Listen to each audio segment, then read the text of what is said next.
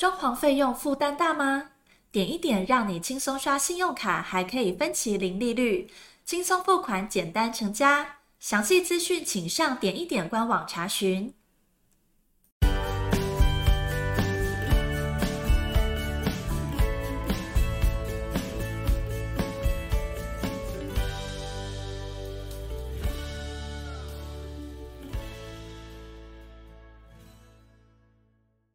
欢迎收听你家我家，我是 Jordan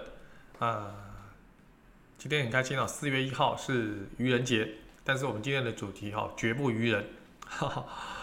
那从这个月开始，我们会做一系列啊、呃，针对装潢纠纷的议题呢，做一个探讨。呃，原因是在于就是这个有很多的装潢的业主哈，在我们的粉丝团留言呢。就是有一些装潢的问题，一直不断的在这几年当中，一直不断的向我们做一些提问、咨询哈。那我想也趁一个这段时间，我们也做了一个相当长的一个整理哈，针对装潢的一些纠纷的起因啊、过程，还有一些可能解决的方式呢，让装潢的业主能够很明确的知道。当然，自己这些文章去 Google 哈。呃，输入关键字当然也搜寻得到，但是文章其实蛮杂乱的。那你家我家这边呢，我想我们就帮各位做一个整理哈。其实根据这个行政院消保会的那个受案的案件的统计哈，二零二零年哈，也是差不多一年多前哈，那还不到两年哈，每个月平均约有二十三件的室内设计跟装修类别的申诉案。那当然看起来还是很多啦，但是以每个月的这个动工的案件来讲，比例还是很低了哈。当然，据业者的一些同业的指出，就是说装潢的纠纷呢千奇百怪哈，有很多不孝的业者哈，这个卷款潜逃啊、偷工减料啊、工期延宕啊。当然也有很多的民众装潢的业主呢不满意装修的品质而坚持不付款，啊，或者是哎。装修到一半的话，哈，自行叫料，啊，发小包，导致与设计公司起冲突啊，等等各种各式的状况，哈。那比较常见的装潢纠纷有延迟违约，啊，品质的瑕疵，啊，未约定的追加，与约定不符合的设计图啦、估价单，啊，没有签约，啊，没有设计图，没有估价单，啊，或者是啊渗漏水的六大类，其中呢。百分之九十的纠纷哦，都是未约定追加，所以各位装潢的业主，这一点你就要特别留意了，一定要跟你的设计师做沟通，就是说追加的部分一定要你同意签字，而且事先告知。再来百分之七十的纠纷呢，涵盖于就是与约定不符的设计图跟估价单。那这个当然就比较主观了哈，所以在你动工之前呢，对于图面，哦，估价单里面的内容要非常仔细的核对。百分之六十的民众呢是没有签约、没有设计图、没有估价单及口头约定，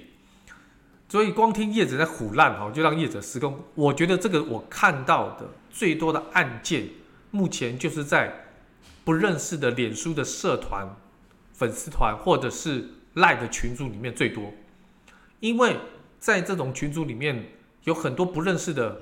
啊统包或者是各项材料的厂商，我们基于啊可能对他在啊社团里面发文的文字或者是赖的回答的答案，觉得他很专业，其实你根本不了解他这个本人的一个作业状况，你就答应了，所以也是因为可能工程也不大，金额也不高，所以你就觉得啊不用签约，就口头约定就好。这是一个非常错误的观念哈，所以一旦设计师跟屋主之间发生纠纷哈，沟通又不良的话哈，一定走上难免都会走上诉讼这一途。那么损失的不单单是金钱的成本、精力啦、时间啊，及诉讼之间的生活品质哦，都非常极大的损失。单单就时间而言哦，我想大家装潢的业主跟我们一般的这个粉丝都了解，民事的诉讼过程非常的长。依照涉案的金额多寡跟案件的种类，哈，适用于十万元以下的小额诉讼程序，五十万元以下的简易诉讼程序，普通的诉讼程序，不同的程序有不同的审理方式，都会影响打官司的时间。所以以民事通常程序的第一审的审判案件为例啊，原则上都会经历起诉、调解、审理。那这个里面包括了什么？准备的程序跟辩论的程序、宣判啊等等四个阶段。你就可以想象哈，每个阶段在进行前哈，法院可能需要寄书面通知给当事人，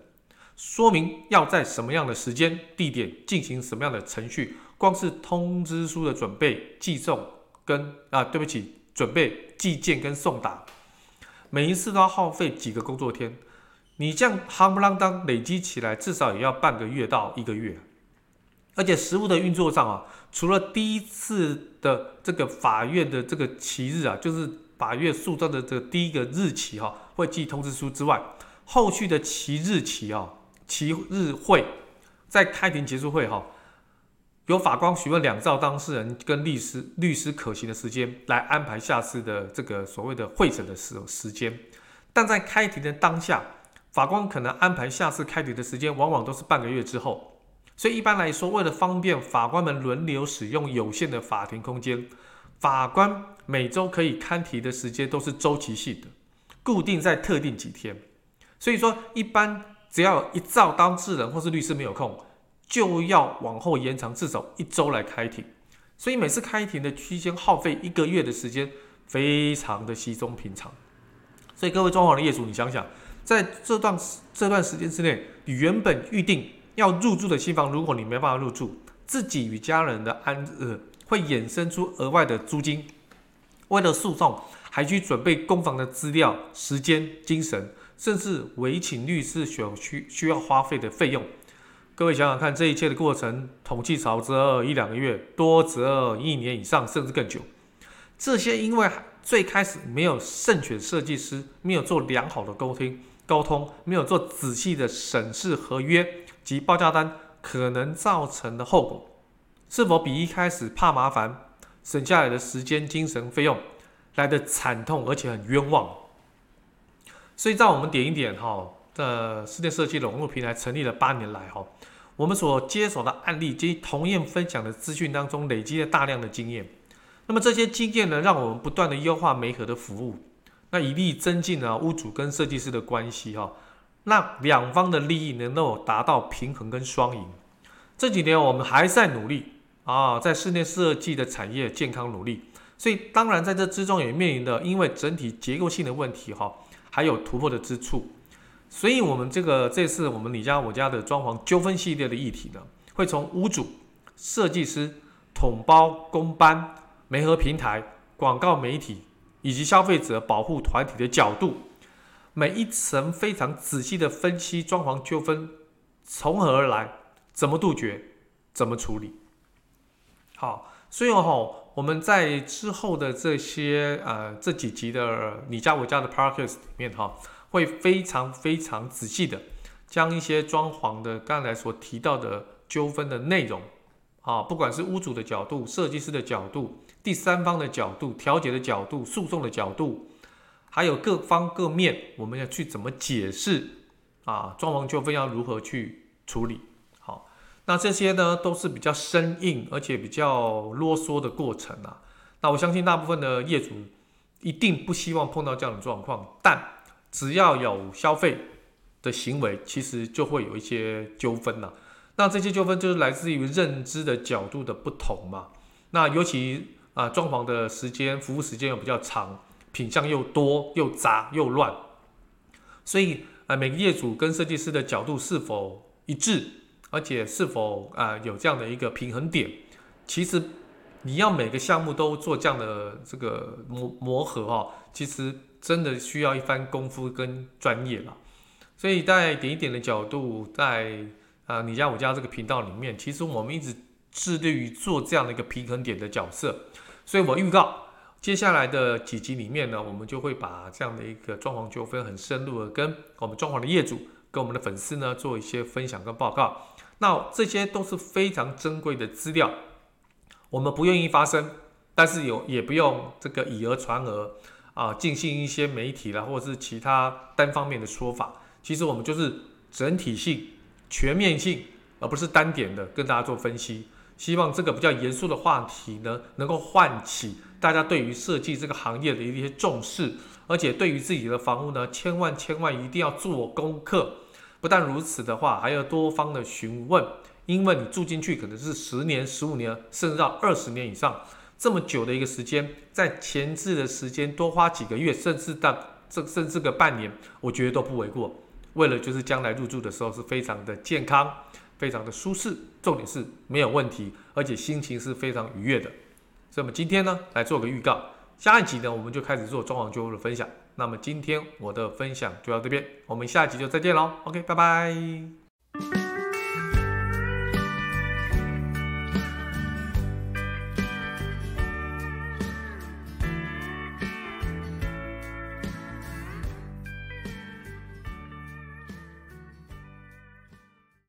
装潢费用负担大吗？点一点让你轻松刷信用卡，还可以分期零利率，轻松付款，简单成家。详细资讯请上点一点官网查询。